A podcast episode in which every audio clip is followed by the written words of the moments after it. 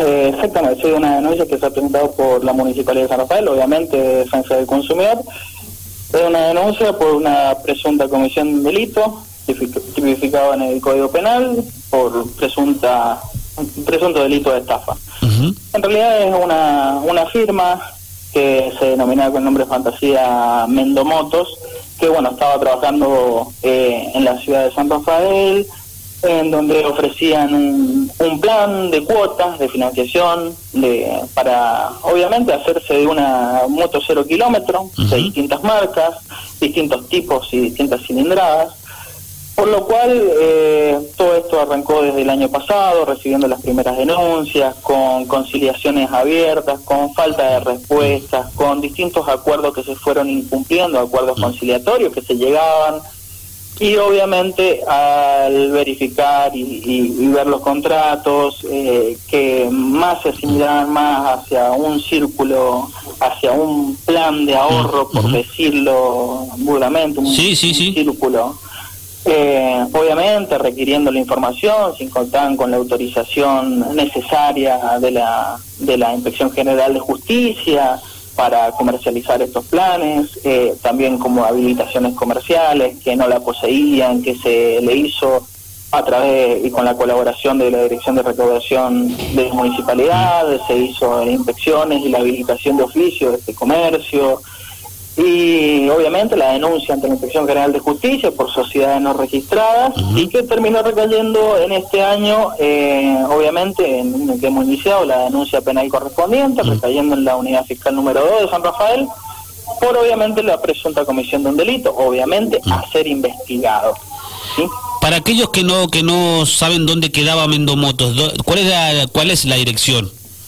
Físicamente estaba en la calle 25 de mayo 69, que luego cerró y trasladó su domicilio informándolo por cartelería eh, a la calle Godoy Cruz, 271 si no mal recuerdo, quiero ser quiero ser un metro todo más preciso. Eh, pero bueno, o sea, ya la situación de la firma ya le iba informando a la gente que se acercaba, o quizás no la atendían, o quizás sí ya la atendían y ya le informaban de que la situación era compleja, que mm. no iban a poder entregar más motos tal cual lo tenían pactado, mucha gente reclamando, habíamos recibido muchas consultas telefónicas también, de que no les entregaban la moto, que llegaron a la cuota 10, porque en los contratos a la cuota 10 llegando, pagando consecutivamente mes a mes, la cuota de suscripción le entregaban la moto y seguía pagando en cuotas fijas eh, o que integraba hasta la cuota número 15, mm. por más que no fuera de manera consecutiva, también se lo entregaban y empezaron a tener distintos incumplimientos. la imposibilidad de entregarle las motos, la imposibilidad de devolverle el dinero, por lo cual obviamente nos alertó de sobremanera y en esto damos damos la importancia, la mm. importancia de denunciar, la importancia mm. de, de, comunicarse con organismos oficiales, con organismos del, del Estado eh, para que puedan tomar intervención y en estos casos, como es este caso, proceder a iniciar las denuncias correspondientes para que se investigue por los canales que correspondan. Y estos estos contratos, este, tal como vos lo, acabas de remarcar, eh, a la gente que le decían, en, pagás 10 cuotas y tenés la moto. ¿De, de, cuánto eran las cuotas más o menos? ¿Qué, las denuncias? ¿Qué, qué figura allí? Depende, lo fijaban, depende el tipo y modelo de moto a suscribir, ¿sí? Depende de la cilindrada, depende de la marca que comercializaban, eh, iban ofreciendo, iban ofreciendo motos, se mm. pagaba una cuota inicial de como de suscripción a este a este plan y cuotas se pagaban cuotas fijas. Sea, le, ponían cuotas fijas, no valores móviles, sino cuotas fijas para obtener la financiación y una vez abonada, eh, hasta la cuota 10 se le entregaba, pero ya ahí surgían los primeros incumplimientos, donde no respetaban los términos del contrato, tampoco existían cláusulas de recesión en el contrato, que después sí fueron el, el contrato se modificó más y más se aproximaba a lo que era un contrato de adhesión eh, de bajo la bajo la más que nada bajo la, la verificación de la Inspección General de Justicia. Obviamente nosotros derivamos la denuncia, radiqué la denuncia ante la mm. Inspección General de Justicia mm. y hoy en día se encuentra tramitando también ante dicho organismo. Eh, Mauro, vos recién remarcabas que, a ver, esta, esta empresa, por llamarlo de alguna manera, que es una pseudo empresa o nada, ¿no? No tenía ni siquiera permiso del municipio, ¿no? No, no, no, por lo cual obviamente nosotros ordenamos y pedimos mm. la, la, inspección y la habilitación y el alta de oficio, que generó, se generó obviamente el expediente correspondiente de alta comercial eh, por el rubro que, que especificaban. Exactamente, fueron fueron eh, las con las primeras los primeros seis ingresos de denuncias que fueron transcurridos transcurrieron tres meses tres cuatro meses para los primeros ingresos de las primeras seis denuncias y que bueno ya alertaba o ya nos alertaba a que verificáramos bien eh, el caso. La primera denuncia, estas primeras denuncias, ¿cuándo ingresan a defensa del consumidor? ¿Cuándo se?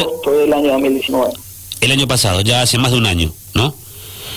¿Cuántas denuncias en total han recibido ustedes eh, aproximadamente, Mauro? Hasta el día de la fecha hemos recibido 39 denuncias. ¿39? 39 denuncias en total, de las cuales en algunas se llegó a una conciliación, en otras existen acuerdos conciliatorios que no fueron cumplidos y que también son sancionados por la Ley de Defensa del Consumidor, el cumplimiento de acuerdos conciliatorios. Entonces, eh, a ver, fue un, un cúmulo, un cúmulo de incumplimientos eh, y también, y más que nada también verificando que también una empresa que eh, su nombre, su resonancia, eh, también se em, verificamos que eh, se encontraba en Ciudad de Mendoza, en otros departamentos, la provincia de Mendoza, en la ciudad de San Juan, en la ciudad de Neuquén Capital, que también fueron presentados los domicilios y, entendemos y vemos por redes sociales que también ha tenido injerencia en otras jurisdicciones, por lo cual también ha sido presentado todas estas direcciones eh, en donde ha operado, quizás no personalmente la empresa, pero quizás sí su nombre comercial en otras jurisdicciones. ¿Pero los titulares son de San Rafael? Titulares, eh, supuestamente sí, son de San Rafael, no no podría informarte porque no... Sí, sin, sin, dar, sin dar nombres, pero se sabe que hay un nombre conocido, ¿no? Una persona conocida, por supuesto que esto es materia de investigación y, yo, yo entiendo eh, a ustedes y también entiendo la prudencia que, que pide la justicia, ¿no? Pero estamos hablando de una persona conocida, ¿no? Eh, no, no, o sea, no, no podría decir, sí, la firma Mendomoto, sí que está registrado bajo una, bajo, eh, bajo un, una quit, sí, sí de, de, una, de una persona, y, pero no, no, o sea, no podría decir nada más. Bien. Está, está claro. por el eh, hecho que nosotros ya derivamos. Sí, sí, sí, está la denuncia presentada en la, la, justicia, ¿no?